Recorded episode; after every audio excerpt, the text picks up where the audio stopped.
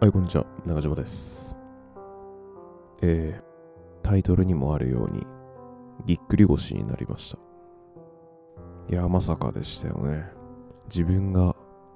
あの、噂に聞いていた、ぎっくり腰。自分がまさかなるとは思いませんでした。まあ、今日は、今日が2月6日火曜日、夜の8時なわけなんですけど、本当まあ今日、いつも通り仕事してて、派遣の方で仕事をしてまして。で、それ、それの、えっとね、梱包の作業、出荷の作業をしてるときに、ほんと腰がピキってきて、で、そっから痛みがどんどん増してって、で、今は痛み止め飲みはしたんですけど、まあ痛いですよね。うん。まあおそらくこのぎっくり腰の原因は、まあダメージの蓄積とかなんじゃないかなとか思ってはいるんですけど、まあついにやってしまったといった感じですね。なのでそう、今日は早退して、そう3時半ぐらいに早退して、そこから家に帰ってきて、病院行って、今に至ると。そんな感じですね。そう。久々にあの昔よく怪我した時とかに行ってた病院に行ってみたら、そこが複合施設になってるんですよ。だいぶ、あの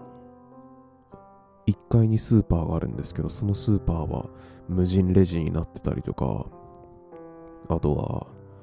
1階の、そう、その建物6階建てなんですけど、1階入ってすぐが、前コーヒー屋だったはずなんですけど、いつの間にかゲームセン、ゲームコーナーになってましたね。あのコーヒー屋はどこに行ってしまったのかみたいな。なんかちょっと、一人で腰痛いながらもエモい気持ちになってました。そこがですね、あの、コナミスポーツクラブ、僕もかつてそこ通ってたんですけど、水泳で。そこの建物、建物の中にその水泳の、あスイミングスクールも併設されてるんで、エレベーターの、エレベーターを待つ場所のところに行くと、あの子供たちのね、塩素の匂いがね、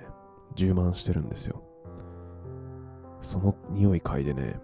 めちゃめちゃ懐かしい気持ちになってました えー、まあ、まあ、腰をやってしまったのは、別に重いもの持ってないんですよ。全然片手で持てるぐらいの軽いものだったんですけど、それを箱の中に入れて、入れるときにかがんだら腰がピキッと来てしまったと。この痛みは今まで経験したことのない、なんかもう感覚で分かったんですよね。あ、これやばいやつかもしれんって。で、そのまま、ちょっと、その場で、ちょっと止まって、もう一回かがもうとしたけど、もう腰が丸められなくなってたんですよね。あ、これもうあかんわってなって。で、それで急遽、まあ、今日は割と暇な方ではあったので、まあ、ひょっとしたら僕が帰った後に忙しくなってたら、ちょっとごめんなさいなんですけど まあそう僕がいた時までは結構暇だったから、じゃあもう今日はもう帰帰っちゃっていいんじゃないってことで、早退の許可をもらって、で、明日、明後日とお休みすることにしました。はい。まあ本当この腰やったタイミングがね、その以前の放送でも話した、あの後輩の卒業のライブと被らない、被らなかっただけまだいいかなって思っていて、うん。卒業のライブね、最後の、やっぱ、学生時代最後の、社会人になる前の最後の、その、サークルのライブだから、まあ僕もそうでしたけど、めちゃめちゃ思い入れのあるライブなわけですよ。そのライブをね、やっぱ、まあどうしよう、誰が、まあ、別に、なんて言うんだろう、悪意がある欠席ではないとはいえ、やっぱ僕がいなくなると、そのバンドは、本番できないわけですよ。ドラムってそれぐらい大事なんで。だからそれと被んなかっただけ、ほんと良かったなって思ってます。今はね、人生初のコルセットを巻いて、痛み、痛み止めも飲んで、おとなしくしてるって感じです。コルセットすごいっすね。なんかあ、めちゃめちゃがっちり守られてる安心感があるっていうか。なんかコルセットって聞いて、結構ごついものかと思ったんですけど、全然そんなことなくて、なんか腹巻きみたいな。マジックテープで留める、ちょっと面積デカめの腹巻きみたいな感じで。で、それで巻き方を教えてもらって、で、レントゲンも一応取って、で、まあ問題はないねと。まあ自分でも薄々感じたいだけど、僕はやっぱ反り腰だったようでね、うん。やっぱ反り腰な分、余計な負荷が、なんか負荷が分散できないで、やっぱ腰にストレスが溜まりやすいみたいです。僕の腰は。自分では全然もう気づ気づきませんでしたけどね、ほんと。確かに、まあなんか、ずっと、なんて言うんだろう、変な体勢だったりとか、ずっと座りっぱなしだったりすると、腰あたりが詰まってくる感覚は、昔からあったんですけど、まあ本当ひょんなことから、ほんとひょんなことから僕ぎっくり腰になったんで、まだ経験したことのない方は、本当に気をつけた方がいいですね。気をつけた方がいいってか、もう気をつけるも何もないんですけどね、ほんと。重たい、そう、重たいものを持った時とか、無理な姿勢の時じゃなくても、ぎっくり腰にはなるんだなってことがよくわかりました。だって片手で持てるぐらいの大きさの商品ですよ。重さも全然重くないですもん。片手で持てるサイズの商品を箱の中に入れるっていう一見まるで負荷なんてないような動作で僕は腰がピキッとなってしまったので本当いつなるかわかんないなって思いましたまあねこうやってある種強制的な休みを2日間いただいたわけですので僕はこの2日間を使って本を読み進めようと思っています。うん。もうずっとなんかもう読めずに溜まりまくっていた本大量にあるわけです。そのように大量に読め読めていない本があるにもかかわらずまた新たに4冊本を買ってしまうっていうね。なぜこの男はここまで学習しないのかほんとそういう感じなんですけど何の本を買ったかと言いますとね、まあ、主に政治思想の本を3冊と、あとはもう1個哲学的な本を1冊。まあ、この政治思想の本3冊はもう超有名な3冊ではあるんですけど、あの社会契約説を唱えた3人ですね。トマス・ホップズのリヴァイアさんと、ジョン・ロックの市民政府論と、あとは、ちょっとルソーの、ジャン・ジャック・ルソーについては、えー、人間不平等起源論と社会契約論、2つが1つに混じってる本、2つが1つに合体してる本があったんで、それを買ってしまったんですけど、ずっと気になっておいて読みたかった本ではあったので、ちょっと変えてテンション上がってますね。今、まさに届いて今僕の目の前にあるんですけど。いや、やっぱ新しい本っていいですね。で、もう一冊が、道徳と倫理っていう本ですね。あの、道徳とか倫理とかって、道徳的に考えてとか、倫理的に考えてとか、そういった言葉を聞いたことある方は結構大半聞いたことある方が大半だと思うんですけど、じゃあ道徳と倫理の違いって何ですかって言われた時に僕説明できないなって思ってなんか道徳も倫理も似たようなものとして捉えてはいるんだけど似て非なるものだと思うんですよね。うん。だからこの道徳と倫理って、の違いって何だろうって思ってじゃあなんかそういう違いについて書いてる本何があるかなって思って一番最初に出てきたのがこれは岩波が出してる本か。現代日本文化論っていうシリーズなんですかね。河合駿鶴見俊介共同編集倫理と道徳。そういう本を買いました。そうここ最近ね本読むモチベが今上がってきて。そうまさに本読むモチベが上がってきてそう前までねあれだったんですよ僕以前のエピソードでちょっと話したかもしれないんですけどあの僕本読むとき1回で全てを理解しようと思いながら本読んでたんですよ。でもそんなことって現実的に考えて無理なんですよね。無理だって分かっていたにもかかわらずやってしまってたんですよ。でも本本の読み方を変えてからだいぶスラスラと以前より全然ノンストレスで読めるようになってかつ内容も意外と入ってるのかもしれないみたいなそういった現象を体験してるわけです。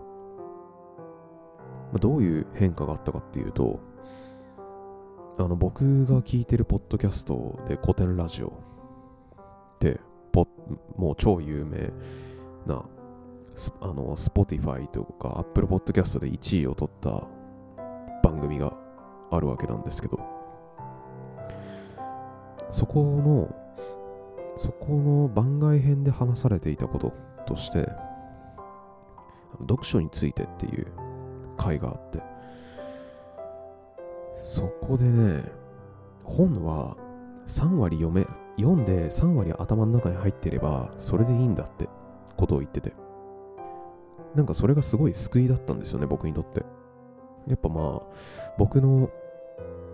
憧れている人たちって、まあみんな、おしべなくやっぱ、本の本の読書量がえげつないんですよね。うん。めちゃくちゃみんな本読んでるんですよ。で、それで、やっぱ頭にそれだけ知識も入っていたりとか、あと自分の身になっているからこそ、引用とかがバンバンできたりするんですよね。すげえ僕それかっこいいなって思ってて。教養が、教養人みたいな感じかっこいいなって思ってて。で、それに憧れて、憧れてる一面もありつつ、でも僕は全然まだうまく本を読めない状態なんですよ。どうしたもんかなって思って、みんなどうやって本読んでんだろうって思っていたんですけど、まあそうやって悩んでいる中で出会ったのが、その読書は1回の読書で3割頭に入っていればいいと。で、読書にはその4段階の読み方があるって話されてて、1段階目にまず文章をその文章の意味のまま捉えて読む。まあ普通に読むってことですよね、まずは。わからなくてもいいから普通に読む。で、その2段階、読書の2段階目のフェーズとして、各章で、各章での論旨を理解する。その論旨、も各章での論旨を全てまとめたのが、まあ、その本で言いたいことっていうか、その本のまとめになるわけじゃないですか。だから、その各章で何を、何をどのようなことを言っていたのかっていうのをまとめ、まとめる、自分なりに。で、3回、で、3段階目の読書フェーズとして、何度も読み、え、なん、なんだっけな。何度も読み込むって言ってたかな、確か。うん。何回も何回も読み込めるような読書をするって。言ってて、まあ、やっぱ、まあ、これは1回の読書じゃやっぱ拾える箇所と拾えない箇所、まあ、拾える箇所には限界があるよねってことで、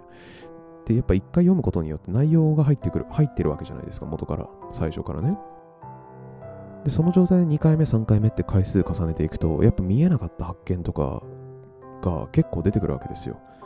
僕はそれ、ポッドキャストで感じてるので、まあ、ポッドキャストでそれなんだから、まあ、読書でもおそらくそうだろうみたいな感じで、おそらくそれを体験できるんだろうみたいな理解ではいるんですけど、まあ、それが3段階目の読書フェーズ。で、最後4段階目の読書読書フェーズが、えー、聴読会する。本に書かれていることを超えて自分で解釈をする。っていった感じで。まあ、本を読めば、なんて言うんだろう。例えば、たといい例えがねえな。本を読む限りでは、そのようなことは書いていないんだけど、僕はこうなんだ。みたいなね。おそらくもう本当何回も読み込んだ、何回も読み込みまくったがゆえ到達する境地っていうか、それが読書の4段階目のフェーズである聴読会っていう話をしてて、まあ、僕は今意識してることとしては各章でな各章で言ってることを今まとめるような読書をしてます。まあ、各章までいかなくても、まあそんな、なんて言うんだろう、時間ない時だったら一章丸々とか読めないんで、そういう時は、えっと、今日、今回読んだところ、何ページから何ページの間で、自分が読んだ範囲の中でどういうことを言っていたのかっていうのを読み終わった後に振り返ってまとめるようにしてます。それを読書メモに今つけてるって感じで。やっぱ概要を、うん、そう、概要をね、まとめるって、読んだところ全体を通した概要をまとめるっていうフェーズに、っていうやり方をしたらね、やっぱだいぶ頭入るようになりましたよね。あと分かんなくてもね、もうなんか、分かんなかったらそのちょっと立ち止まりはするんですけど、立ち止まりすぎないっていうかね、うん。分かんないものはね、もう分かんないやっていって、で、それで読み進めるようにしています。するとね、意外とね、近くに答え転がってたりするんですよね。うん。早ければ次の行に答え書いてあったりするし。まあ遅遅くてもね、頭の中に残ってたりとかするから意外と。頭の隅にある分かんなかった疑問点がその読み進めていった時にちょうど読んでるところとマッチして頭の中でそう爆発が起こってそういうことだったのかみたいなひらめきにつながったりするんですよ。それが楽しかったりするんですけどね。うん。はい。といった感じで、ぎっくり腰から本の読み方についてなんかちょっと、跳躍してしまいましたね。うん。まあ、この、このポッドキャストではもう、発散を許容するっていう名目で、名目に甘えて、もう、だらだら喋りがちになってしまってますね、僕が。はい。はい、といった感じで、えー、ぎっくり腰になりましたっていう放送でございました。皆さんもマジで気をつけてくださいね。本当にいつなるかわかんないんで。僕も結構気をつけていたつもりだったけど、このようになってしまったから、本当皆さんもお気をつけて。腰は肉付きに要と書くぐらいですから、本当に大事にした方がいいです あとあれだな、今日、帰るとき、やっぱね、そう、何人かには、そう、派遣先のね、人の何人かには、ちょっと今日僕は、あの、休憩のタイミングで僕腰やったんで帰りますって言ったら、やっぱ意外とね、周りにね、ぎっくり腰やってる人意外といるんだなって思いましたよね。うん。5、6人と話しかけて、5、6人と話して、5人、6分の5ぐらいがもうぎっくりやってたんですよ。すごくないですか？中にはヘルニアまでやった人もいたって聞いたんで、あ、やっぱみんななんだかんだ体に何かしら不調を抱えながら頑張ってんだなっていう なんか優しい気持ちになれました。はい。優しい気持ちになれたと同時に、今までの僕って本当五大満足で今まで健康に過ごしてきたんだなっていうありがたみも感じましたね。うん。といった感じで腰にはお気をつけてという放送でした。ありがとうございました。それではまた。